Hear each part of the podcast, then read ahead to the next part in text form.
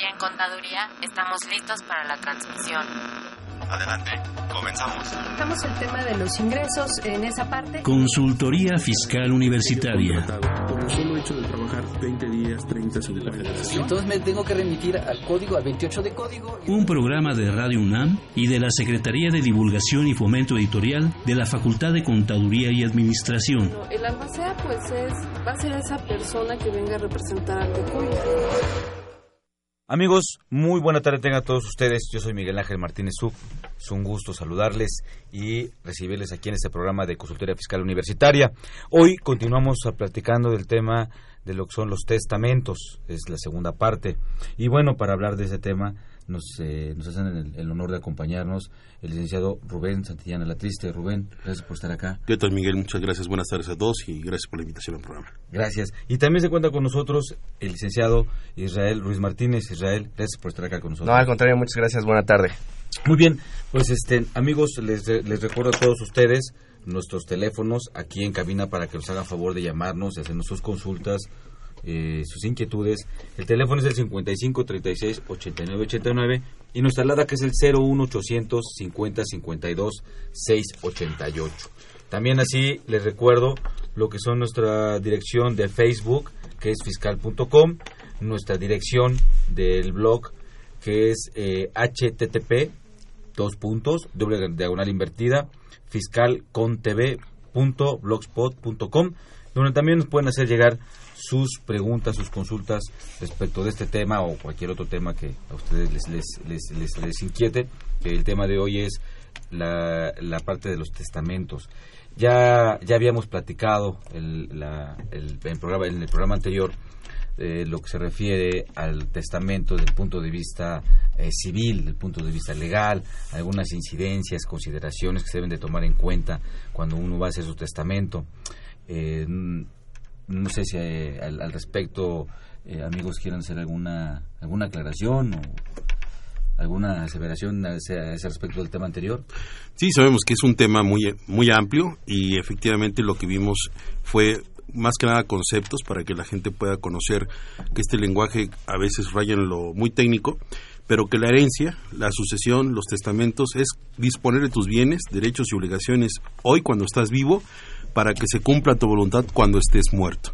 Y a las personas que designes, pues tengan los efectos. Hoy veremos precisamente otro efecto muy importante que es la cuestión eh, impositiva, los Así tributos. Es, el efecto fiscal de, este, de esos derechos y obligaciones que no estén por la muerte, que se dejan escritos en un testamento. ¿no? Bien, antes de, de, iniciar con el tema, vamos a escuchar una cápsula de balance con la profesora Marta Valle.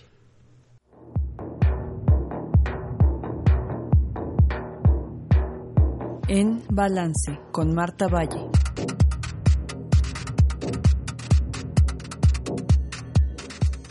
Una buena planeación de las finanzas personales abarca seis áreas básicas.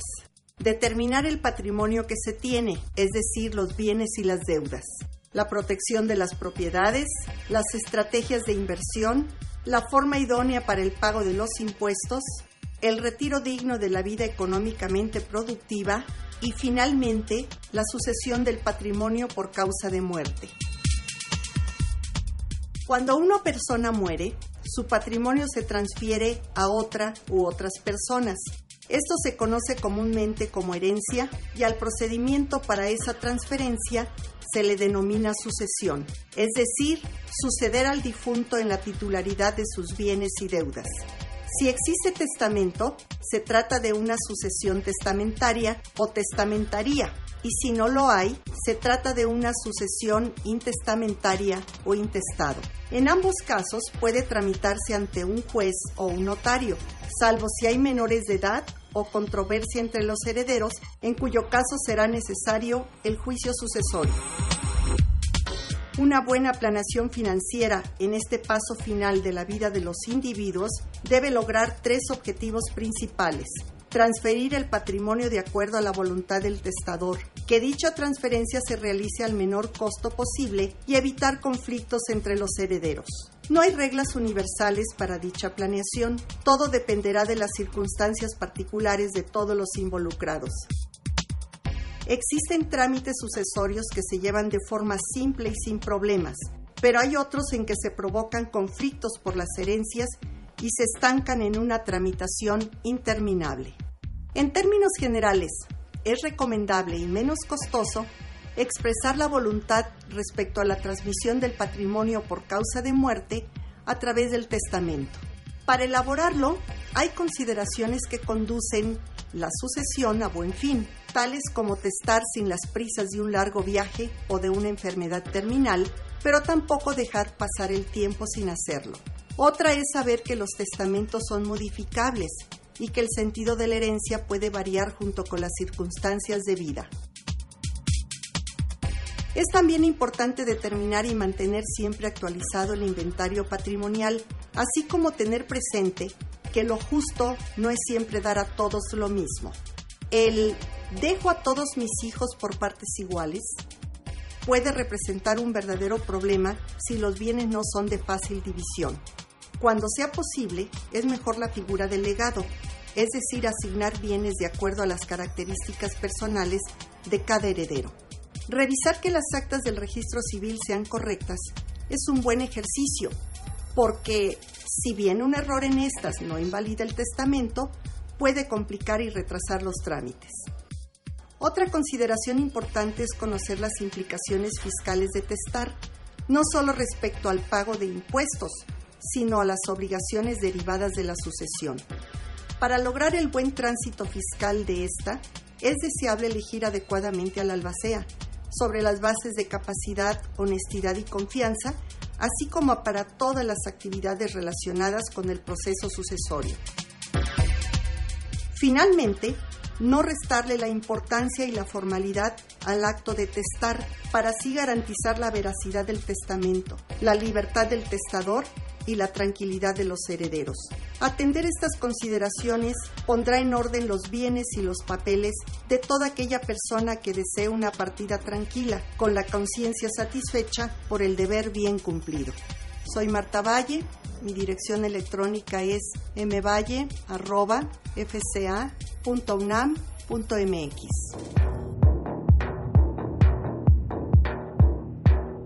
En Balance, con Marta Valle. Bien, muy, muy buen resumen ¿no? de lo que es el tema de, testamentos. Y eh, uno de los temas que, que mencionó la maestra Marta Valle, o más bien dos, me gustaría que los pudiéramos abordar el día de hoy. Uno que es el tema, el efecto fiscal de testar, ¿no? Y respecto de los personajes que participan en, lo que es el testamento, que ya lo comentamos, que es el muertito o el de cuyos, es el albacea, que también tiene repercusiones, y los herederos o los legatarios, ¿no? Este, que, cuáles serán sus efectos de ellos en, cuestiones fiscales, porque, pues bueno, el, el, la persona que testó, pues ya murió, ya falleció.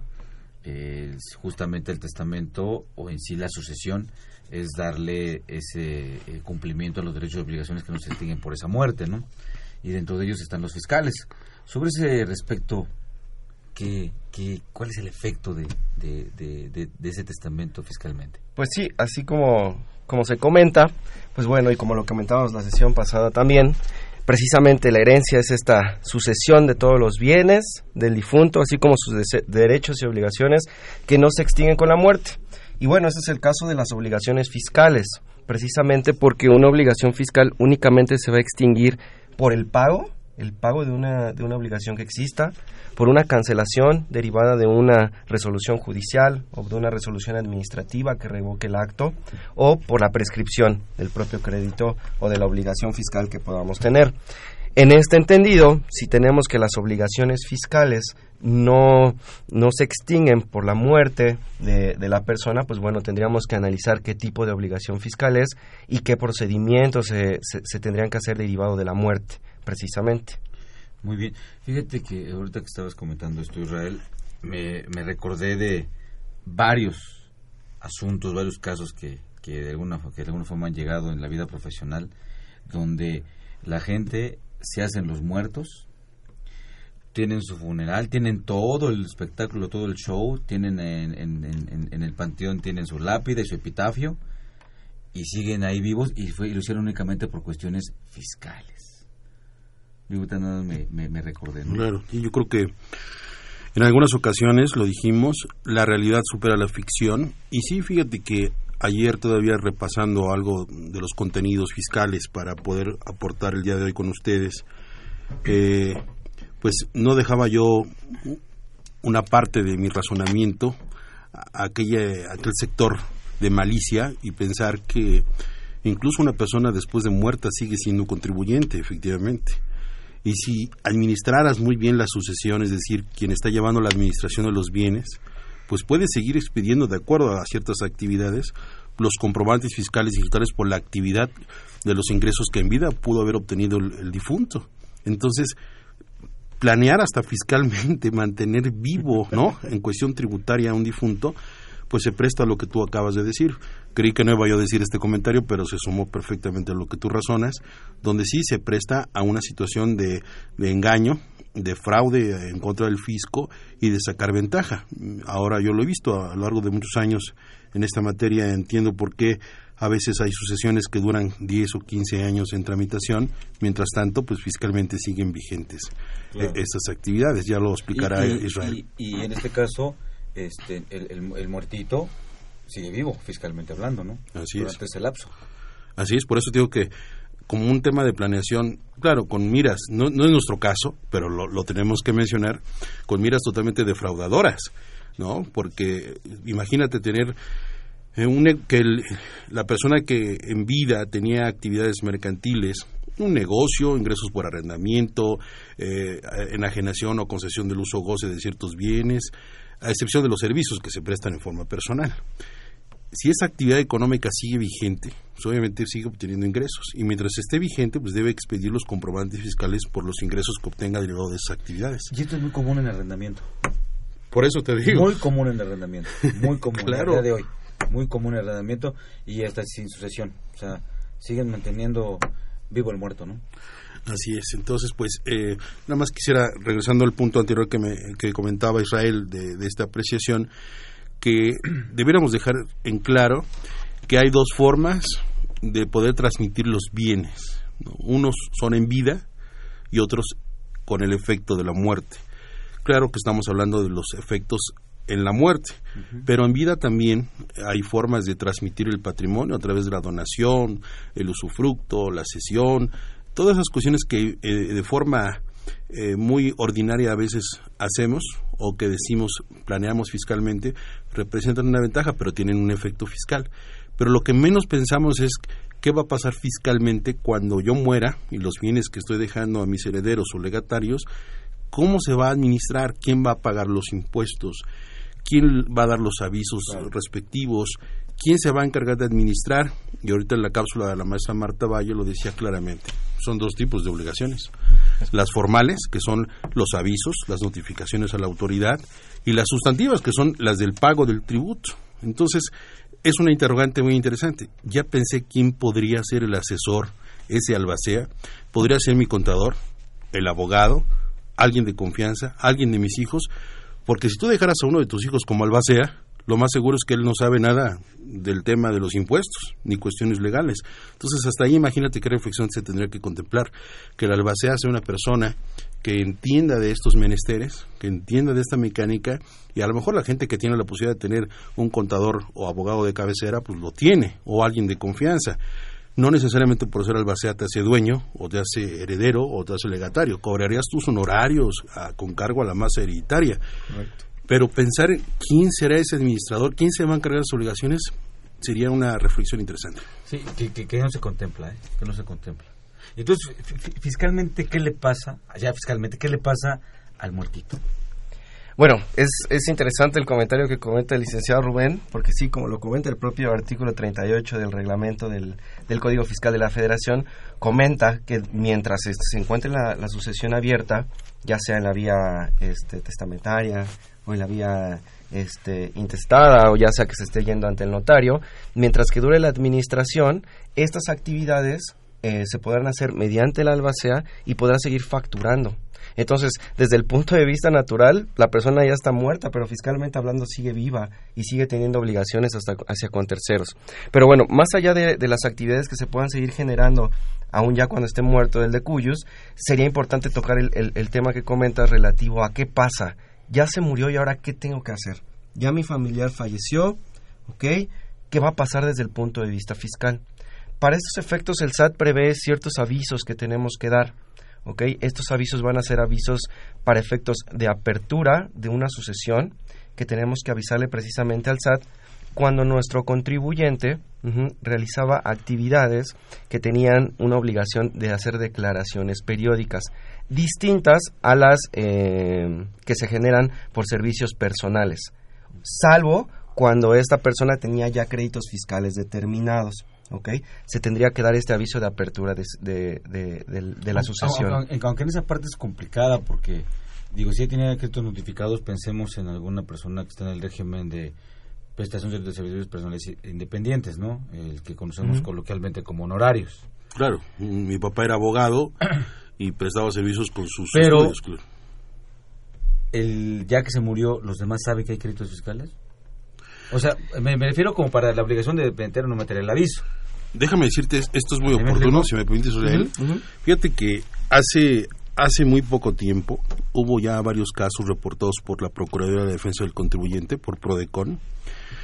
Fíjate qué tan vigente es este tema, donde eh, hay un problema que se detectó por parte de, de PRODECON en el SAT al encontrar que hay créditos fiscales determinados y hay homonimias.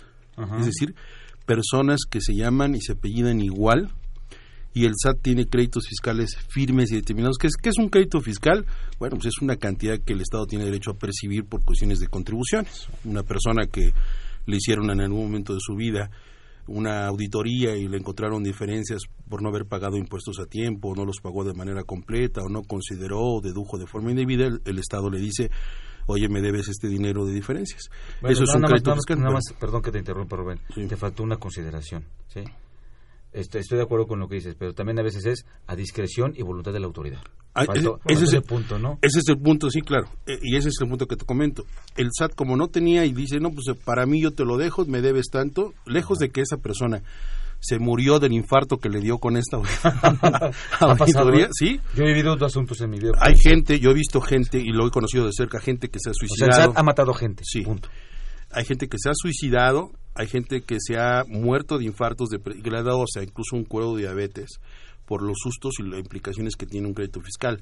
Imagínate que de repente te llega un crédito fiscal, te llega el SAT y te dice, me debes N millones de pesos. Por supuesto que la salud se altera y hay gente que ha muerto. Entonces, Prodecon decía que eh, es el primer caso revelado en los últimos años, tocando lo que dicen ustedes, donde puedes eh, entrar a una cuestión fiscal con todos los efectos sin necesidad de haber dado el aviso de la sucesión, es decir, que murió la persona que, que tiene el, el problema con el fisco o que tiene actividades con el fisco, eh, se trataba de una persona que llegaron a tocarle su puerta.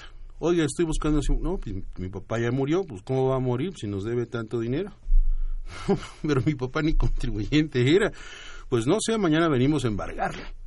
Entonces se acudió a Prodecon, e hicieron la búsqueda y efectivamente se trató de una homonimia donde se aclaró y se dieron cuenta que le atribuyeron. Pero sí capri- embargar. Sí, Claro, caprichosamente, claro. Sí, caprichosamente claro. le asignaron al RFC más antiguo que tenían con ese nombre. Y es un caso documentado, ustedes lo pueden consultar Sí, en la base de datos de Prodecon, este, donde el tema del... Pero fíjate, ahorita es documentado por la Prodecon, pero en la realidad, ¿cuántas veces se ha vivido eso? Mucho. Por ser por, por tener un homónimo y, y- y no nada más con, con Hacienda. Hacienda seguro sale Infonavit. o sea. Así es. Bueno, pero eh, eh, es- eh, vaya, sí son cuestiones este, que en lo personal eh, molestan mucho porque se supone que hay un buen control, ¿no? Se supone que la autoridad tiene controles eh, excelentes y, y al grado de hacer un acto de esos de embargo y no tener la certeza. O sea, está bien que lo haga, pero con certeza. Así es. Con certeza, que lo está haciendo a quien debe de hacérselo. Así es, aquí, Y hay veces que, que eso inclusive rebasa, como lo comentaban, no, no nada más es que las personas a veces tengan problemas de salud o inclusive piensen en irse del país solo por una situación del crédito fiscal o lo que afrontan. También muchas veces es el terrorismo fiscal que vivimos por parte de los ejecutores, por las personas que al día al día estar practicando este tipo de procedimientos espantan a la gente. Y es de cotidiano, nos llega gente al, al despacho muy preocupados diciendo, ¿sabe qué? Este, pues necesito una solución porque si no me voy a ir del país, voy a buscar un Llegan lugar donde esconderme. Y, situaciones que los están amenazando con cuestiones penales cuando todavía no rebasan ni siquiera el ámbito administrativo. Entonces, es, es, es importante... este Ahí, ahí nada más déjame hacer un comentario, Israel, si me lo permites. amigos, eh, cuando tengan una cuestión amenazante por parte de la autoridad, de cualquier funcionario de que esté en cualquier autoridad fiscal, les sugiero que vean el artículo 114b del Código Fiscal de la Federación. Chéquenlo, por favor ¿sí? Ahí les establece que por esas amenazas ellos pueden ir a prisión de uno a cinco años. Bueno, perdón, ¿eh? Pero si estas cuestiones sí enfadan. bueno, en lo personal. En lo personal sí, son muy molestos. Es, hasta triste ver de repente a los contribuyentes que llegan con, con, estas situaciones al, al, despacho. Pero bueno, independientemente de esta situación y de lo, de lo que las autoridades puedan hacer o no en vía de PAES o en vías de procedimientos en general fiscales, pues bueno, es importante señalar que de estos, de estos avisos que hablábamos hace, hace un momento respecto de la apertura de la sucesión o la cancelación del RFC o el aviso de, liquidación del, de la sucesión tienen un una razón de ser. No simplemente son avisos porque el, el SAT caprichosamente no los dé. Tenemos por ahí el artículo 149 del Código Fiscal, último párrafo, que prevé que las autoridades fiscales federales no podrán participar en los juicios universales. Ahora, ¿cuál es el alcance de eso? Porque me dice que el artículo me ha llamado la atención. Que, perdón, soy un simple contador, un mortal, no soy abogado. Lo entendemos, no se puede todo en la vida. Por eso, por eso tenemos invitados de lujo el día de hoy, claro. O sea, si no, pues este, me pongo a hablar solito, ¿ah? no, pero ese artículo eh, no, no sé, me gustaría mencionar en, en el tema que tenemos, claro, los alcances, ¿no? Porque ese artículo lo puedes dirigir a muchos a, muchas aristas, ¿no? A muchos temas, perdón, a muchos ámbitos del derecho, perdón.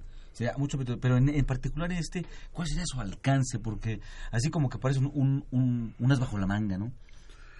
Sí, regularmente eh, las autoridades, el fisco federal, el fisco federal se dice que es un acreedor preferente en algunas situaciones, es decir, que cuando una persona tiene que hacer frente a sus deudas y alega no tener el dinero o los bienes para este efecto, pues la ley le asigna ciertas características a ciertos acreedores, entre ellos los trabajadores, cuando se tienen trabajadores, cuando se tiene a los menores de edad o a los hijos, y en este caso el fisco federal. Cuando se dice que el, el fisco federal no puede ser parte en los juicios sucesorios, significa que no puede formar parte material para formarse y pedir y alzar la mano y decirle, me toca a mí, eso es, eso es mío. El fisco queda como meramente espectador y es un espectador no al capricho de los legatarios o los herederos o lo que haya decidido el testador. Al fisco no le interesa lo que haya dicho en su testamento. El fisco le dice, es en función de lo que eh, determina tu masa hereditaria. Y como tú me dices, ¿cuál es el alcance de este artículo? Mira, entonces, entonces la voluntad del fisco va más allá de la voluntad del muerto. Claro, pero déjame decirte, fíjate, eh, estudiando un poco en la semana para poder tener un contexto mayor, sabes que me gusta la investigación, fíjate que encontré una legislación que se estuvo vigente durante 40 años, de 1925 a los años 60, que era la ley sobre impuestos alegados y herencias y donaciones. Esta legislación, que tenía más o menos de 30 artículos, establecía en forma interesante eh, pues varios eh, supuestos. Lo cito como histórico porque precisamente la parte de la historia nos enseña cuál es el presente en la dimensión de los artículos. Es decir, cuáles son los motivos del legislador de haber dispuesto este artículo, cuáles son la interpretación histórica, qué es lo que hay detrás de esta figura, yo te diría que, perdón que interrumpa, eso tiene un fundamento constitucional, que es el artículo 72, inciso F de la Constitución. Así es. Para, o sea, ¿por qué tiene validez y relevancia lo que estás comentando, no? Así es. Para interpretar cómo está la ley hoy. Exactamente. Entonces, esta ley sobre impuesto de herencias y legados, fíjate, vigente a partir de 1925, en la época de este de un prismo, ¿no? alborante de, un, de una situación nueva, eh, decía, las mujeres solteras no pueden heredar las mujeres solteras o que tengan hijos o que sean productivas tienen cierto alcance.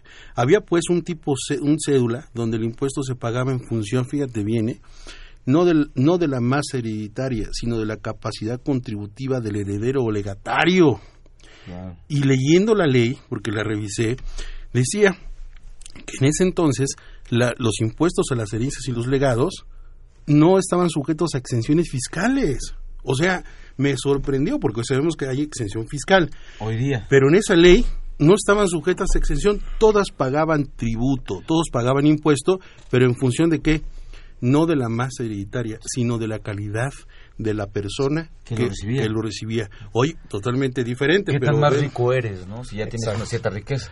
Y además decía, ve qué características tiene el que va a heredar, si es contador, si es abogado, si ya tiene bienes y produce, y había una, una tabla progresiva en función de eso el impuesto. O sea, ¿cuál es la dimensión? Pues muchísima. Hoy sabemos que fiscalmente, lo, lo éramos platicando con Israel, cuáles son esos alcances de, de los tributos, de las obligaciones de los pagos de los impuestos, que bueno, ya de antemano dijimos que están exentos. Muy bien. Bueno, este, ah, eh, eh, perdón, ahí, ahí- ahí tenemos una llamada. Tenemos una llamada este, de telefónica. Por favor, si la pueden pasar. Bueno. Sí, buen, buen día. Sí, muy, muy buen día. Buen día. Habla el, el contador Juan Carlos Solís. Carlos, ¿qué tal? Mucho gusto. Este, bueno, es un honor recibir tu llamada. Es el contador Juan Carlos Solís Molina. Este, me permito nada más comentar que él es eh, presidente de Canacintra del estado de Guanajuato. Muchas gracias por tu llamada, Juan Carlos. Un gusto. Aquí estamos a tus órdenes. ¿En qué podemos servirte? Muchísimas gracias, Miguel. Un saludo a su auditorio, a tus este, conferencistas invitados, a estas personalidades que están analizando muy puntualmente el tema que hoy tratas en, en este programa, tema de las herencias y los legados.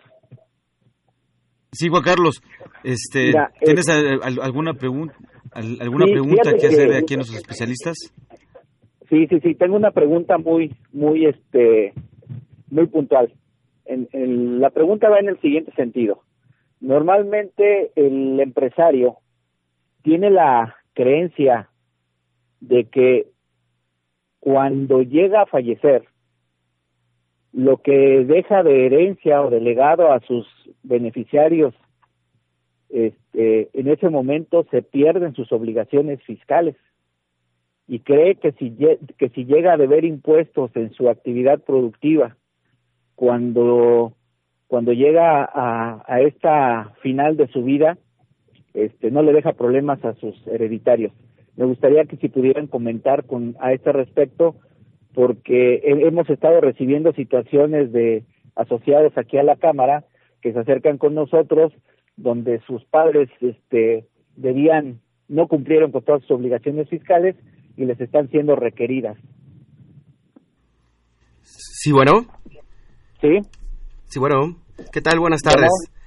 Buenas tardes. Este, Bueno, le mando un saludo y, y- y- e interesante su pregunta. Eh, como lo comentábamos y, y- con base en el tema de los avisos eh, que, que mencionábamos al SAT para efectos del RFC, esto tiene una razón de ser. Como bien lo comentábamos con el licenciado Rubén Santillán, eh, como, el, como hay disposición expresa donde nos señalan que las autoridades fiscales federales, como es Hacienda Pública, este, no se pueden apersonar en este tipo de juicios, el albacea o el representante legal de la herencia va a ser el que va a tomar el papel como si fuera el contribuyente para este tipo de efectos. Entonces, aquí vamos a tener una serie de posibilidades que se van a abrir. Ya que tengamos al representante o al albacea, él va, él va a ser el que va a continuar viendo la cuestión legal de estos eh, adeudos que tenía el de Cuyus o las facultades de comprobación que en su momento le, le estuvieran revisando. Ahora, de ser el caso que ya tuviéramos créditos fiscales determinados, el representante de la herencia o el albacea va a poder decidir como administrador de precisamente de la masa hereditaria qué hacer. Él, si se encuentra dentro de los plazos que nos establece, ya sea el Código Fiscal o Ley Federal de Procedimiento Contencioso Administrativo, para efectos de impugnación de estas resoluciones, podrá tomar la decisión, si así lo considera prudente, de acudir a los medios de defensas correspondientes para tratar de dejar sin efectos estas resoluciones. O de lo contrario, también podrá decidir por pagar con cargo a la masa hereditaria la cuestión de los créditos fiscales que se encuentren pendientes.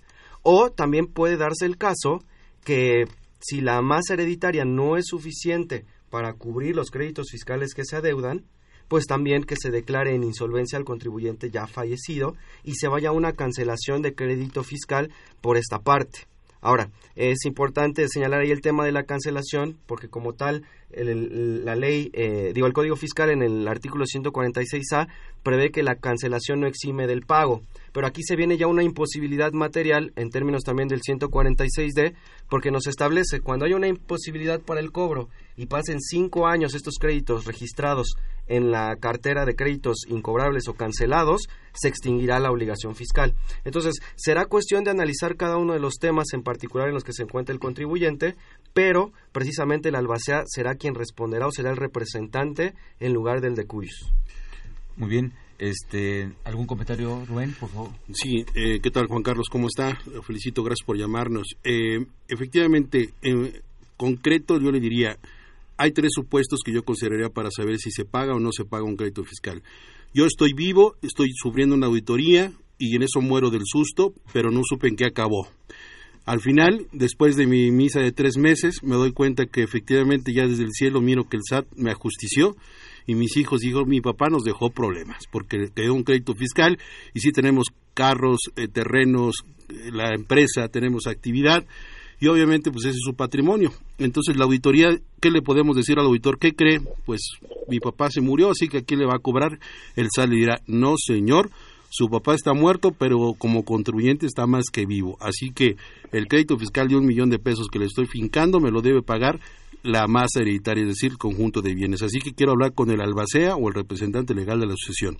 El segundo supuesto es hizo la auditoría, el señor todavía la aguantó, le determinaron el crédito fiscal y ya cuando estaba agotando todos los medios de defensa, supo que perdió y no pudo ganar y ya se murió. Aún así, regresamos al mismo punto anterior, el fisco le puede seguir exigiendo.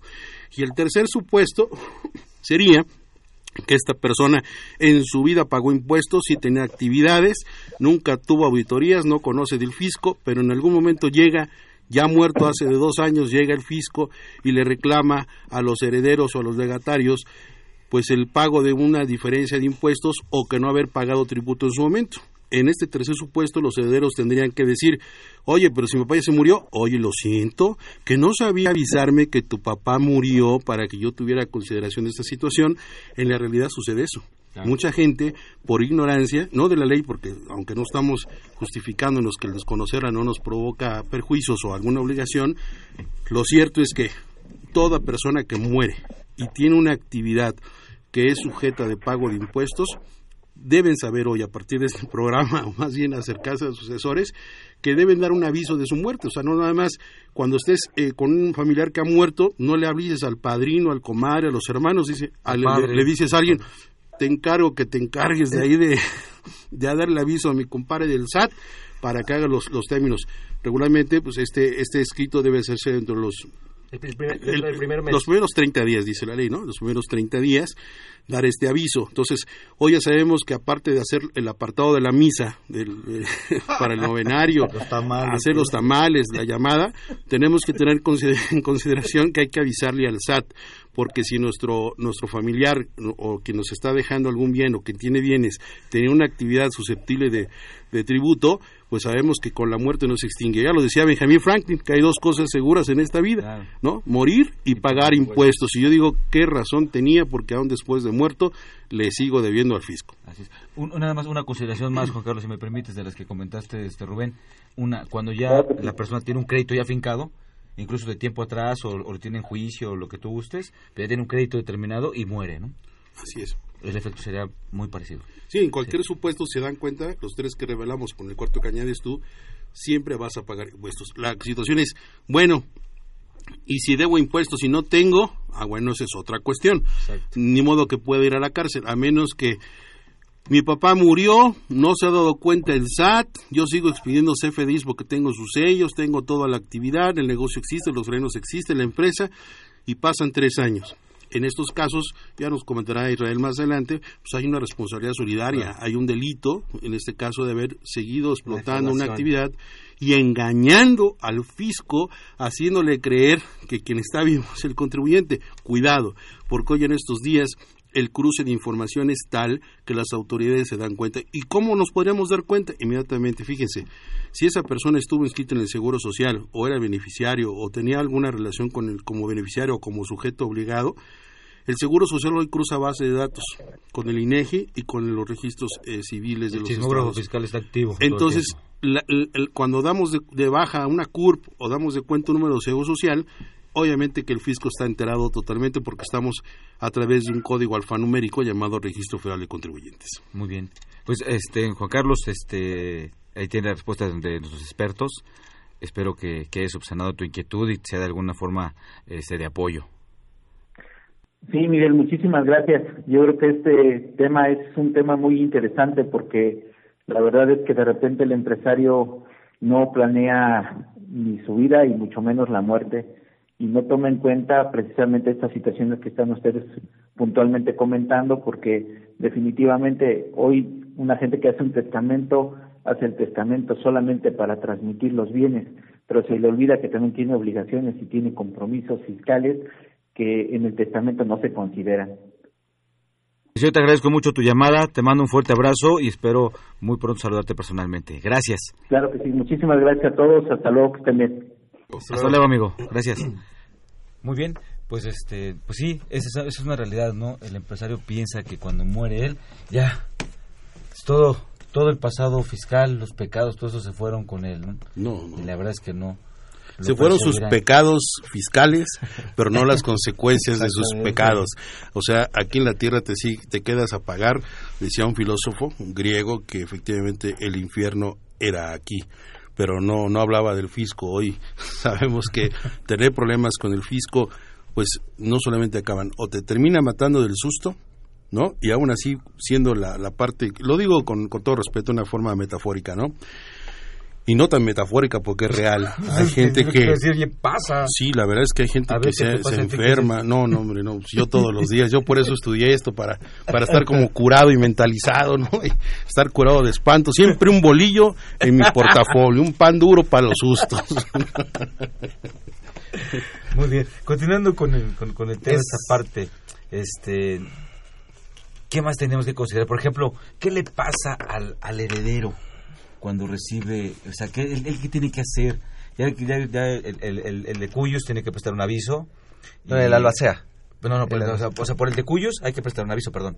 No- Ah, lo ok, comenté ok, bien. ok. Y lo presenta el albacea. Es correcto. Ahora, ese, es- el albacea lo presenta ya una vez aceptado el cargo, evidentemente. Sí. Porque si no hay car si, si no acepta el cargo, si a mí me dejan de albacea, yo digo no, que yo me meto en problemas y no y no acepto el cargo, porque no- ya, ya habíamos comentado que no es obligatorio, ¿no?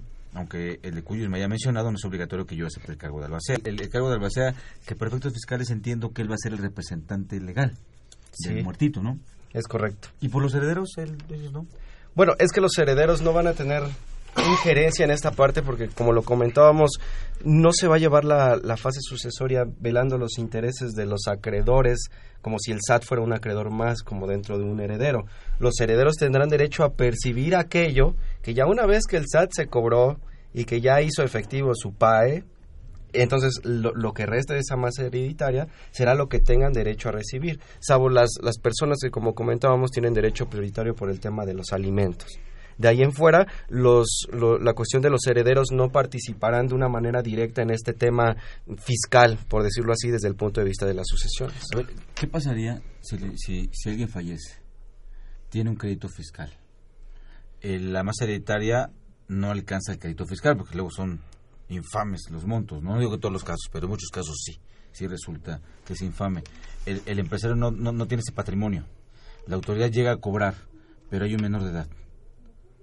La autoridad respeta que hay un menor de edad porque ese menor de edad requiere todavía alimentos. Claro, decimos que es un acreedor preferente. No lo respeto, sí lo respeto. No, sí, claro, los alimentos y el interés superior del menor quedan Ahora, protegidas por esa Ahora, situación. en- bajo el punto de que la realidad este, supera la ficción, la autoridad va a decir, yo vengo a cobrar, ¿tendré que demandarle a la autoridad los alimentos? ¿O va a decir, ah, no, sí, sí, ahí, ahí- ahí- ahí te dejo el coche? Mira, algo que le doy ¿Sí, la algo que le doy la razón a la autoridad, cuando digo la autoridad me refiero puede ser el Instituto Mexicano de Seguro Sí, Social, sí. puede ser el Infonavit, puede ser el SAT. No le carguemos los muertos Claro, nada más al SAT. SAT. A No, cualquier a cualquier. OFA, organismo fiscal autónomo, hay que representarle. Mira, yo considero que esto da pie para que cualquier ciudadano de pie, cualquier empresario, cualquier gente que tenga un patrimonio y que, y que tenga problemas, lo primero es decir, mira, pasó el caso de Juan Gabriel, ¿quién se iba a imaginar, que, cómo imaginarse que a sus 66 años iba a tener un espectáculo un viernes y en los menos 48 horas iba a morir? Nadie piensa cuándo nos vamos a morir, pero hay personas que podemos eh, decir, oye, estoy en una cama, tengo cáncer, estoy entubado, tengo problemas, oye, tienes todos los ingredientes para morirte en cualquier momento, ¿no? Pero hay quien hace ejercicio, está sano, se la pasa muy bien, no bebe, no fuma y de repente muerte súbita. O sea, la muerte es impredecible. Pero lo que no podemos dejar a la impredicción es la posibilidad de planear. Y ahorita estaba armando esto. Hay que hacer un tipo de planeación fiscal post-mortem, ¿no? Sería la, la cuestión de decir, ¿qué va a pasar con mis bienes? Porque no quiero dejar problemas. Y pensamos problemas entre los herederos, problemas con los bienes, pero no sabes que tienes arriba a la autoridad que es tu peor enemigo, que esa no le va a importar si tienes hijos pequeños, si le debes alimentos, si tienes que respetarlos.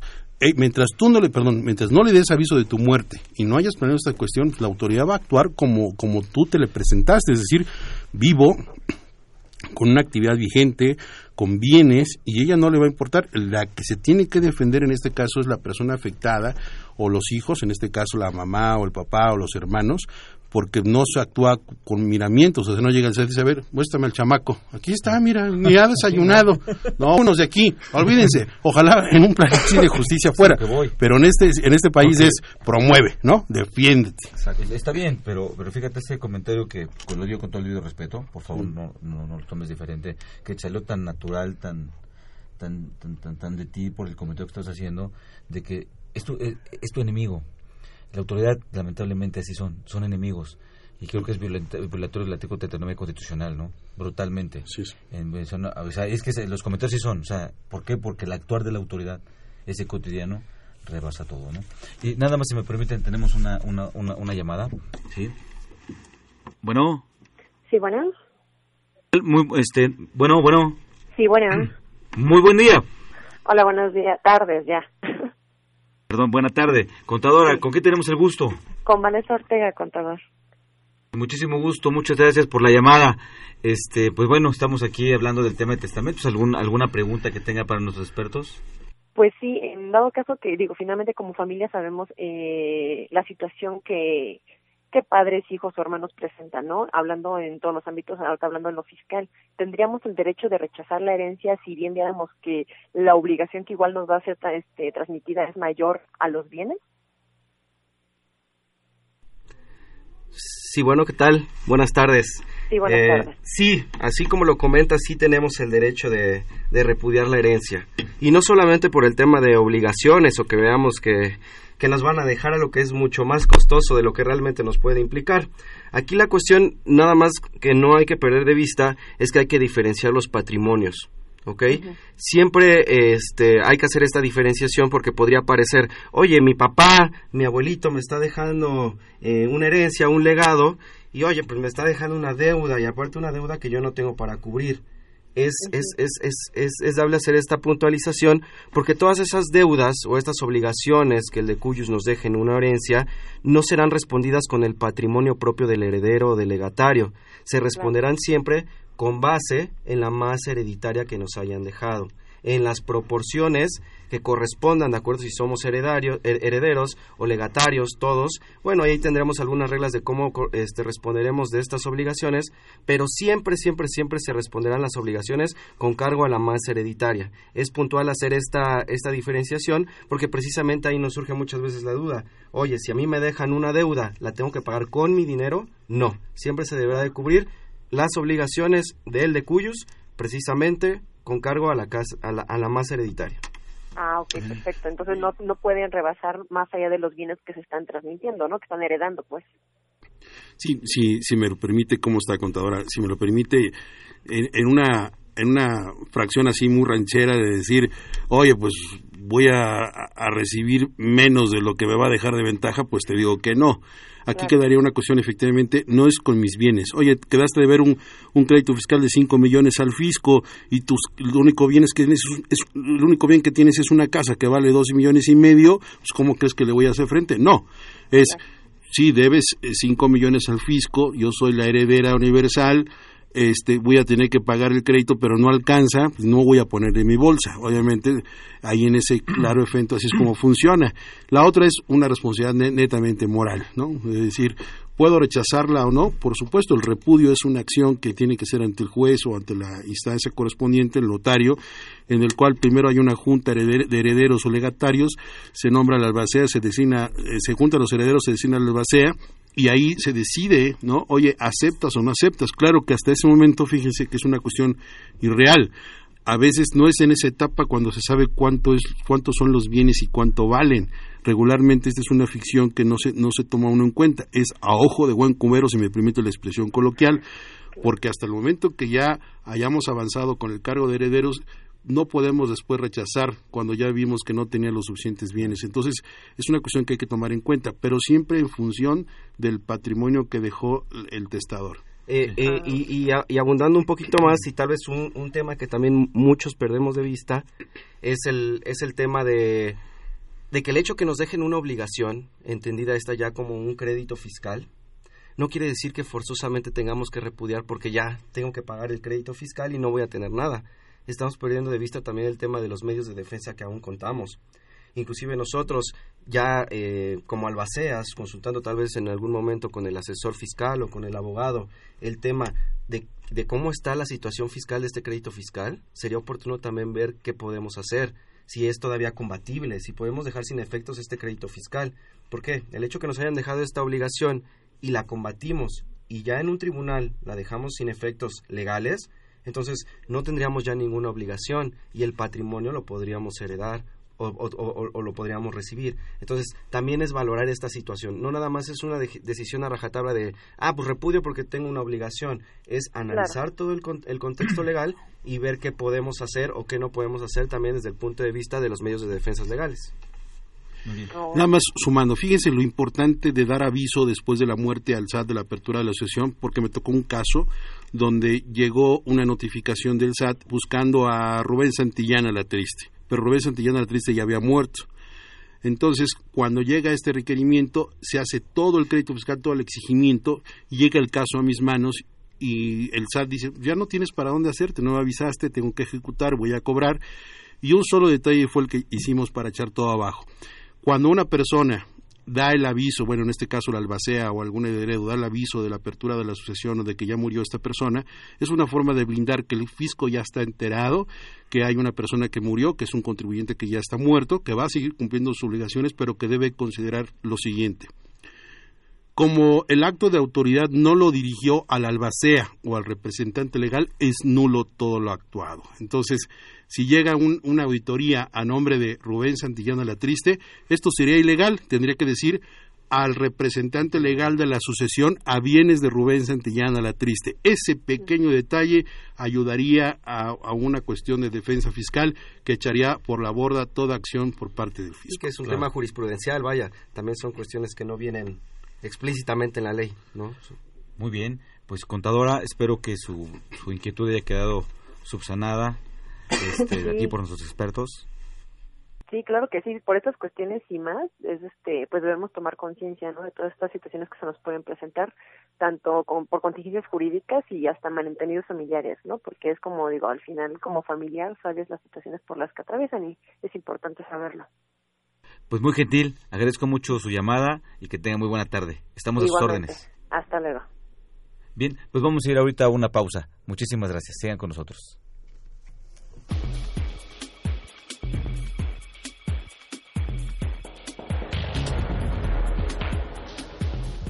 Esta edición completamente digital, la 649 de Consultorio Fiscal, como siempre presenta interesantes artículos de corte jurídico, laboral, contable financiero y fiscal. En este ejemplar, Luis Enrique Angón Velázquez nos informa acerca del nuevo CFDI por adición de reglas en la tercera modificación a la Resolución Miscelánea Fiscal 2016. Alberto Ruiz Rioja nos actualiza el uso del CFDI para pedimentos de exportación, finalidad y anomalías en su implementación. Joan Manuel Ledesma Salcedo determina los casos en donde existe la discrepancia fiscal y las personas físicas del régimen de salarios en el impuesto sobre la renta. Vicente Velázquez Meléndez comenta la presentación del dictamen de impuestos sobre erogaciones. Estos y otros temas de gran interés se presentan en el número 649 de Consultorio Fiscal. Suscripciones a los teléfonos 5616-1355 y 5622-8310 o también a través de la tienda electrónica publishing.fca.unam.mx o en la página de esta revista consultoriofiscal.fca.unam.mx.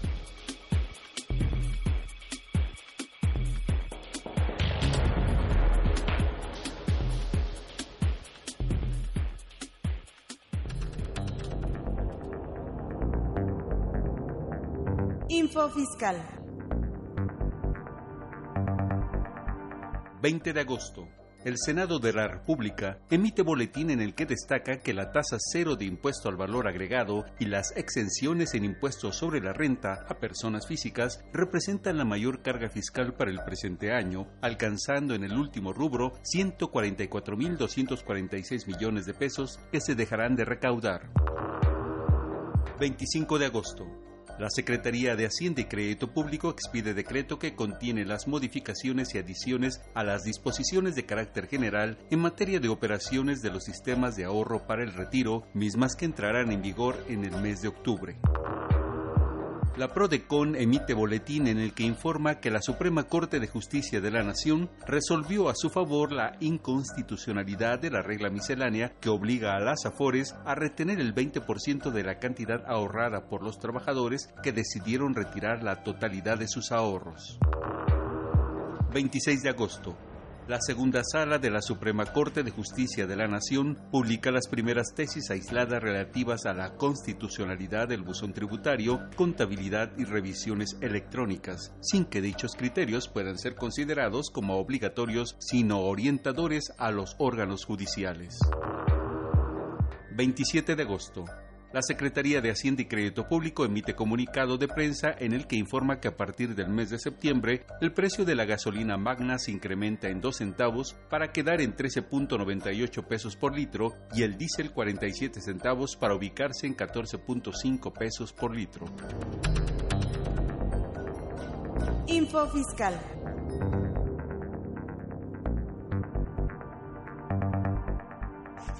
Bien amigos, gracias por continuar con nosotros. Aquí ten, fueron las principales noticias de, de, que se publicaron en el Día Oficial de la Federación. Fíjate que a, a, la luz de la pregunta que nos hizo la contadora Vanessa, que es el favor de llamarnos, me, me, me, me viene otro análisis. Cuando en lo, en lo, normal, lo coloquial, cuando alguien hace un testamento, pues lo que lo que busca es la, mejor la cuestión afectiva, sentimental, de este, de a los hijos, a los sobrinos, a todos que, que dejarles del patrimonio, ¿no? Y es como se hace el testamento, se nombra la base alguien de confianza. Pero yo diría que ahora en esa planeación que estamos hablando, que ustedes muy bien están, están, están sugiriendo, yo, yo diría que, pues bueno, cuando vayas a testar, pide las declaraciones anuales de cada quien. Pide, pide eh, así, así como lo hace el gobierno, el, el, cualquier ente público les pide de situación su, fiscal. Su fiscal. ¿Por qué? Porque si le voy a dejar un patrimonio a alguien, que después no se lo va a llevar el, no, no, se lo va a llevar el fisco por problemas fiscales, ¿no? Así es. A ver, háblale a mi hijo Martín, que es el más travieso. Oye, hijo, ¿cómo andas con el fisco? Bien, bien, papá, ¿por qué? Porque estoy pensando dejarte algo de herencia, pero como andas en la línea de fuego, capaz que, que lo, que cuidé tantos años de esta casona acá en el rancho, claro, la vas a te perder. la vas a perder, claro, Miguel. Entonces, fíjate, sería un requisito más no pedir tu carta de buena conducta fiscal para que para, para, para, para, que te nombren legatario o heredero, ¿no?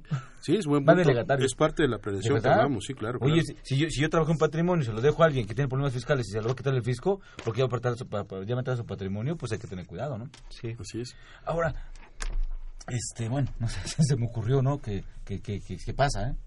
Pasa también. Oye, otra cosa, eh, el testamento es el único, la, la, la, única posibilidad legal o la única figura jurídica que tiene al alcance un, un, una persona para poder transmitir su patrimonio. Este, bueno, no, tenemos, tenemos alguna otra figura, como es el caso del, del propio fideicomiso. Esta, es, esta figura eh, Pero bueno, yo, yo, he visto que fiscalmente se habla de fideicomisos para construir y las constructoras o no sé, fideicomisos para la educación, pero también para el testamento funciona. Sí, es un... o, bueno, bueno, no, no, no, bueno, no sé. Si Histórica, históricamente sí, es una figura que nace en Inglaterra y precisamente eh, nacía en lo que era el trust, que le conocen en, en, Inglaterra, que es confiar, la fe. Los soldados cuando salían a algunas comitivas bélicas, eh, para después de su muerte daban instrucciones en alguien que confiaba. Exacto, sí, por eso digo la figura del trust. Entonces el fideicomiso nace precisamente como dejarle instrucciones a una persona de tu confianza para que en caso de tu muerte, así nace en su primera fase esta cuestión, siga las instrucciones. Regularmente hay diferentes tipos de fideicomisos, tú lo sabes muy bien, de administración, bancarios, de construcción, de aplicación de recursos, etcétera, pero en nuestro tema existe uno que yo lo suelo denominar fideicomiso testamentario, que es en el cual a través de una fiduciaria que siempre va a ser un organismo del sistema financiero autorizado por el gobierno, al que le vas a dar instrucciones, es decir, yo no quiero que mis hijos sean los dueños ni lo administren, yo quiero que la fiduciaria se encargue de administrar las rentas de este negocio, de estos terrenos, de estos bienes, y que los productos que vayan devengando o los réditos de esos capitales se vayan distribuyendo en la forma en que yo voy instruyendo. Eso es una forma en la cual se puede contratar, es una forma de en vida quedar cierto de cómo fueron administrados y suministrados los bienes de la masa hereditaria. Y, y en ese caso real, entonces, ya, ya, ya porté bienes para ver, para un, para un, para un uso, para un fin. Pero ¿cómo es que los transmito? Ok, aquí tenemos el tema de, bueno, las partes del, fideicomiso, que es el fideicomitente, que es la persona que precisamente va a aportar todos estos bienes, que en comparación con, la, como en el tema de las herencias sería el de cuyos. El de cuyos sería nuestro fideicomitente, ¿ok? Ahora, vamos a tener la fiduciaria, que, va a ser quien va a administrar todos estos bienes, y tenemos a los fideicomisarios, que van a ser los, los beneficiarios precisamente de la administración de estos, de estos bienes. Entonces, este, derivada de esta situación, hay una figura dentro del fideicomiso que se denomina fideicomisarios sustitutos. Estos fideicomisarios sustitutos van a ser las personas que van a tener derecho a recibir estas ganancias o estas utilidades o lo que se vaya generando del fideicomiso a la muerte o a la falta del fideicomitente en primer lugar. Entonces, ¿qué va a pasar?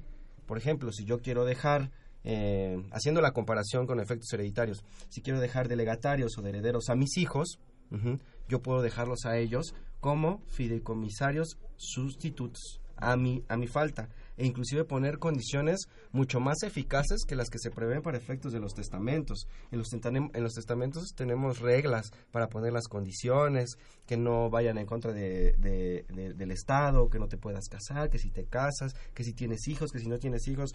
En un, un fideicomiso, la fiduciaria va a hacer lo que tú le digas. Y es mucho más efectivo estas condicionantes que vía de testamentos. Perdón, una pregunta que me llama la atención, suena, suena muy interesante y también meter la mano fisco. No, el, el, eh, al ser una preferencia. Ah, no, no, no, pregunto, pregunto. No, porque, pues, ahí la cuestión de que, que Acuérdense que el fisco es como Dios en tantos lados. sí, aquí obviamente queda a la expectativa, recibiendo los efectos fiscales del patrimonio fideicomitido. Es decir, el la fiduciaria se encargará de pagar los tributos y hacer los, los efectos fiscales. Quisiera nada más abonar esta parte, si me permites, Miguel, para dejarlo en claro que la materia de las herencias y los legados, por disposición expresa de la ley de impuesto a la renta en el artículo 93, fracción 22, pues están exentos del pago de impuestos. Pero algo que no se dice o que no se toma en cuenta es que existen también impuestos locales. Y los impuestos locales, hablando de la Ciudad de México en el Código Fiscal, pues estos pueden estar grabados por alguna situación. Entonces, todo se resume desde mi punto de vista a una cuestión de planeación, decía la maestra Valle, financiera, fiscal y patrimonial. El asesoramiento previo puede darte más tranquilidad a la que aspiras con solamente suscribir un testamento. Claro. Pues bueno, eh, ya saben que siempre el tiempo nos, nos, nos, nos, apremia. Yo les agradezco mucho. Israel, muchas gracias por estar con nosotros. Al gracias por la invitación. En nombre de la Facultad de Control de Administración y de Radio UNAM, muchas gracias. Rubén, igualmente, muchas gracias. Muchas gracias. Y decir que la mejor forma de dejar herencia es dejando valores a los hijos dejando amor. Porque si dejas eso, los bienes, eso es lo segundo. Teniendo amor y sabiendo temperancia con los hijos, eso te asegura éxito toda la vida. Es correcto, es correcto. Es correcto, y, creo que lo vives. Pues, amigos, radioescuchas, también ustedes, muchísimas gracias por su por, por, haber estado con nosotros. Este, los invitamos a que nos sintonicen en este programa la siguiente semana para platicar del tema de lo que es la contabilidad electrónica. ¿Sí? Eh, agradecemos nuevamente a nuestros invitados, muy amables, muchas gracias. Esta fue una producción de Radio UNAM. los controles técnicos Socorro Montes, en la producción por parte de la Secretaría de Divulgación y Fomento Editorial de la Facultad de Contaduría y Administración, Nezahualcóyotl Jara, Alma Villegas, Beatriz Tobías, Juan Flandes y Emilio Flores. Bueno, yo soy Miguel Ángel Martínez Zug, les agradezco que tengan una excelente tarde. Hasta la próxima.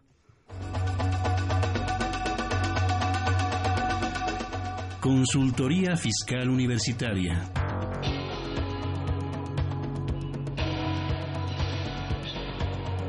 Un programa de Radio UNAM y de la Secretaría de Divulgación y Fomento Editorial de la Facultad de Contaduría y Administración.